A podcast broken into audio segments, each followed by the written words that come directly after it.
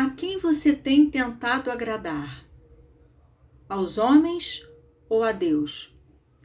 Me chamo Eliane, faço parte do núcleo de serviço da missão Tenda do Senhor e esse é o episódio 167 do Católica Fé. Você já se pegou medindo atitudes, palavras e gestos, se preocupando com o que os outros vão pensar, se será julgado, se os outros vão aprovar ou vão ficar satisfeitos?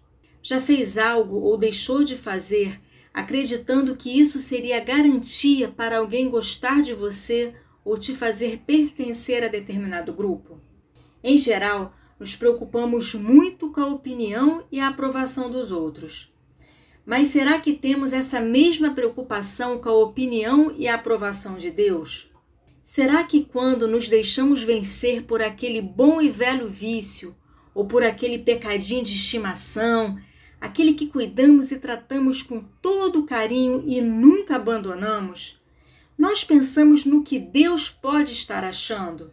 Passa pela nossa cabeça o que Deus fez por nós, pela nossa salvação, para a gente simplesmente se entregar para o pecado? O pior é que, além de não pensar, ainda arrumamos desculpas e justificativas para ter feito o que fizemos. Colocamos a culpa no outro que nos tira do sério, da tentação que praticamente nos obriga a ceder, do nosso jeito e temperamento que sempre foi assim e não tem jeito, das situações que vivemos que dificultam o nosso controle, enfim.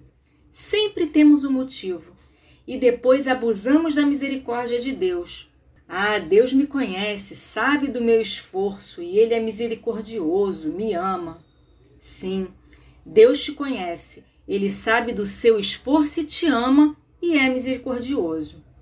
A pergunta que eu te faço é: como está seu esforço? Quais têm sido as suas escolhas ou prioridades?